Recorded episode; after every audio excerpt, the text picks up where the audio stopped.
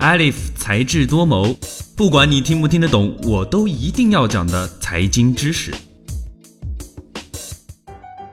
欢迎收听本期的才智多谋。根据相关新闻，国内一些迫切希望清理账目的银行，近期为了筹集急需的股本，想到了新的招数。在今年，国内一些表现最差的中型银行已经开始发行可转换债券。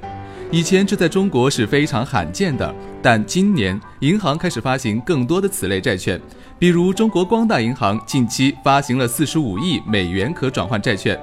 平安银行股份有限公司、中国民生银行股份有限公司等银行也获得了监管部门批准发行超过一百亿美元可转换债券。这个可转换债券究竟是何方神圣，能够让各大银行在今年全都开始发行？就让我们来一起揭开它的神秘面纱。在金融市场上，低风险和高收益就如同鱼和熊掌，充满诱惑却难以兼得。但有这样一个东西，下可保底，上不封顶。它就是可转换债券，可转换债券简称可转债，是指由上市公司发行，在一定条件下可以转换成该公司股票的债券。可转债具有债权和股权两种特性。首先，可转债是一种公司债券，发行时面值为一百元，期限一般为五年左右，票面利率通常比市场利率要低，投资者持有债券可以定期获得利息。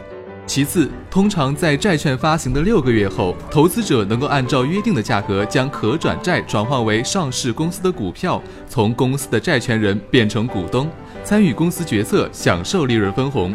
而这在一定程度上也会影响公司的股本结构。才智多谋，网易云音乐和 iOS 播客同步更新，智果学院出品。我们可以将可转债视为一种混合型债券形式。当我们不太清楚发行公司的潜力和前景时，可以先购买可转债。等到发行公司经营业绩显著、前景乐观、其股票看涨时，就可以及时出手，将可转债转换成股票，受益于公司的发展了。所以其本质就是债券加上一个购买股票的权利。当我们想要购买该公司股票的时候，就可以直接用债券去抵扣了。正因如此，即使可转债的收益比一般债券要低，但在投资机会选择的权衡中，可转债仍然受到许多投资者的欢迎。